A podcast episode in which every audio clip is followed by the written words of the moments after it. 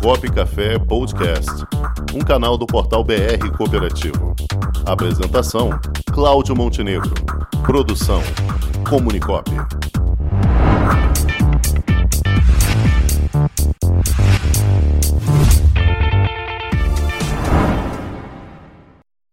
O nosso querido coordenador do ramo transporte no sistema CB, Tiago Freitas, já está aqui. Boa tarde, Tiago.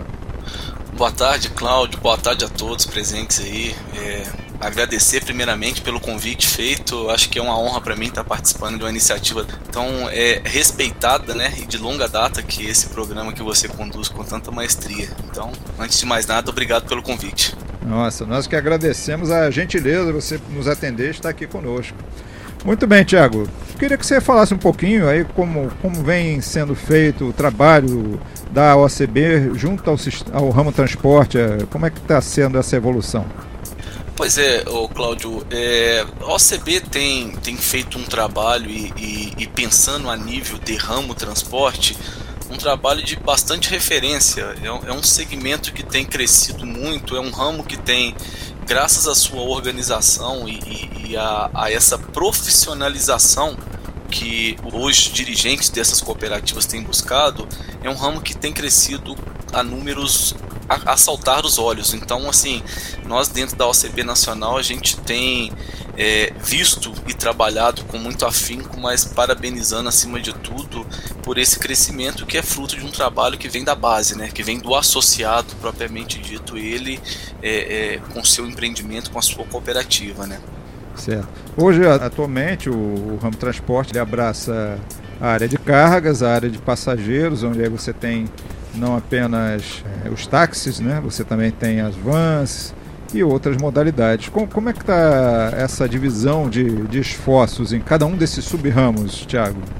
Então, a gente tem aqui a nível de OCB uma organização é, que tem dado resultados bastante significativos, que é assim, é, entender a nível político, né, por meio de um conselho consultivo com representantes estaduais e aí no, no, Rio de Janeiro a gente teve a honra de poder contar por muitos anos aí com, com Vinícius Mesquita com, como representante estadual aí dos assuntos relacionados ao transporte. Então a nível político nós temos tratado isso. Hoje temos na representação desse conselho consultivo praticamente todos os estados brasileiros, ou seja, praticamente a representação política institucional aí é, é, do cooperativo de transporte, seja cargas ou passageiros, a nível de conselho consultivo.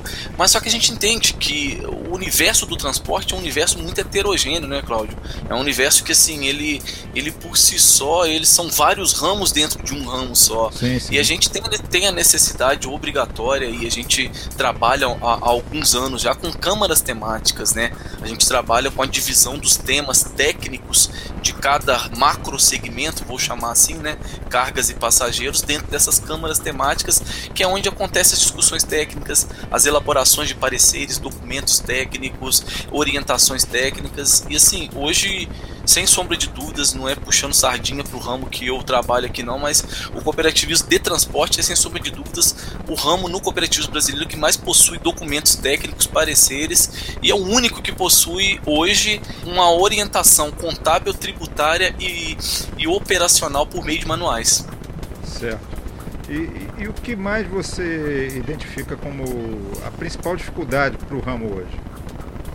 Olha, é, a gente vive um momento muito singular dentro do transporte, né? Essa pandemia ela trouxe é, inúmeras dificuldades, problemas, gargalos, mas também trouxe oportunidades. A gente não pode negar isso, que a depender do segmento que a gente está falando, é, alguns segmentos de transporte conseguiram aproveitar muito bem as oportunidades postas aí por meio de novos nichos de mercados que foram aí é, é, estabelecidos. Um deles, obviamente, o e-commerce, delivery. Então nós temos cooperativas que conseguiram, estão aproveitando muito bem esse mercado, surfando essa onda com muita propriedade. Temos cooperativas hoje que são referência nacional nesses segmentos aí por, ter entendido é, como uma oportunidade. Agora, a gente também tem aquelas cooperativas que sofreram, estão sofrendo muito por conta da sua atividade específica, uma atividade que depende exclusivamente das pessoas estarem sendo transportadas, é, como transporte coletivo, seja o escolar, seja o fretamento turístico.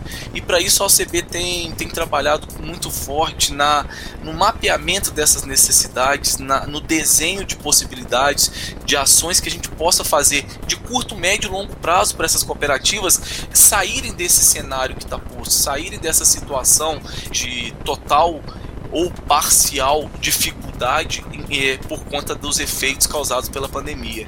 Certo. E também estamos, não só o mês de maio inteiro, tratando da uma campanha com relação ao trânsito, né, da conscientização no trânsito, e esta semana especificamente é a Semana Nacional do Trânsito. A OCB pensou em alguma coisa nesse caminho aí também, Tiago? Olha, a gente tem trabalhado muito forte junto ao governo federal, uma aproximação é, nos últimos anos que tem trazido benefícios para as cooperativas no sentido de o entendimento acima de tudo, sobre a natureza jurídica e as necessidades específicas que o segmento por si só possui, né?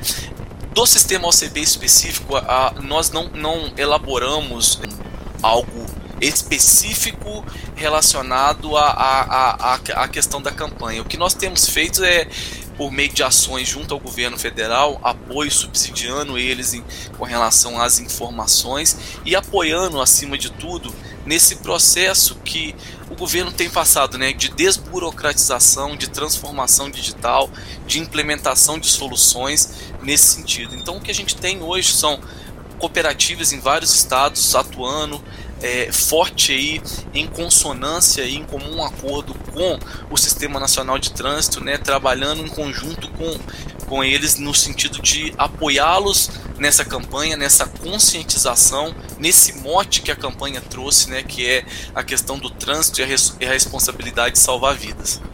Perfeito. O jornalista Cláudio Rangel vai lhe perguntar também.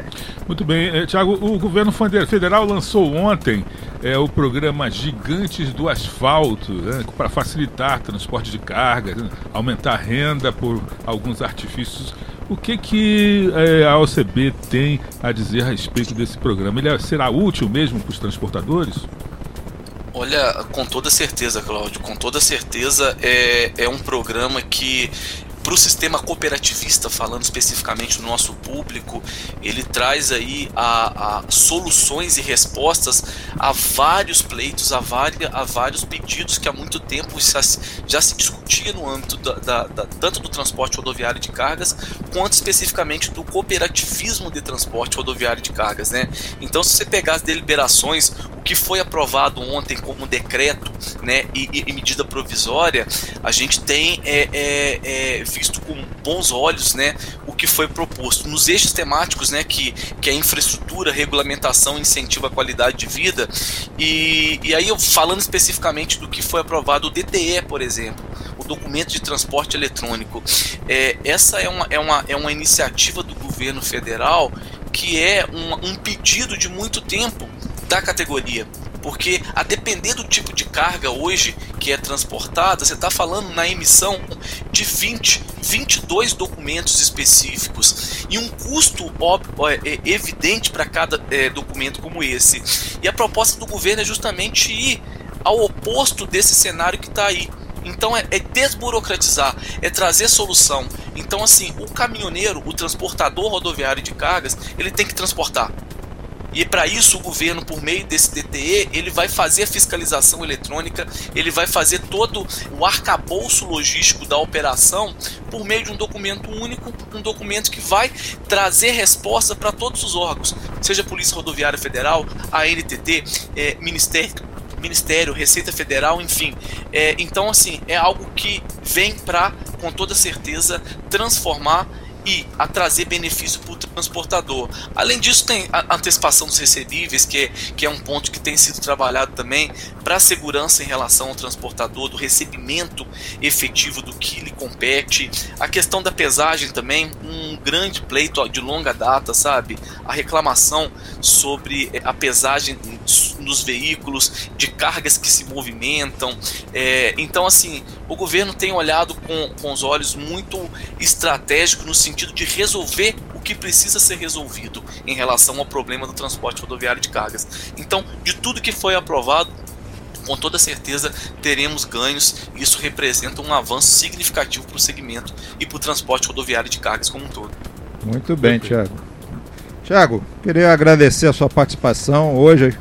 É, é, eu sei que o tempo é, é pouco para tanto que você tem para contribuir, por isso eu já quero reforçar o, o convite para você voltar e falar mais vezes aqui conosco. Você tem muito assunto para tratar com a gente aqui. Conta comigo quantas vezes for necessário. Para mim, volto a dizer, é um prazer imenso estar aqui presente com vocês.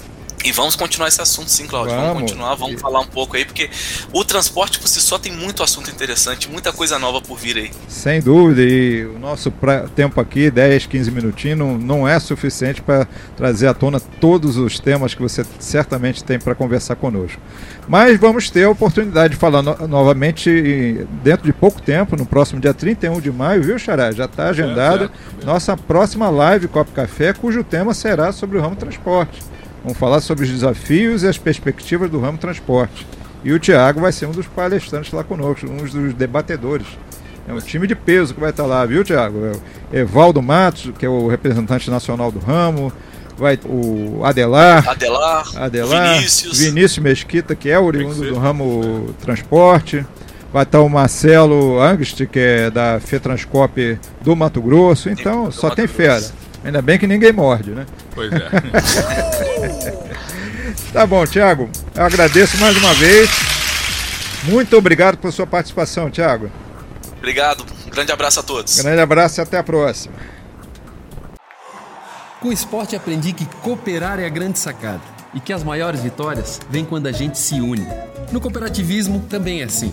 Mais do que um modelo de negócio, o COP é um jeito diferente de empreender e está espalhado por toda parte do campo à cidade, nos produtos e serviços, facilitando a nossa vida e gerando renda para muita gente.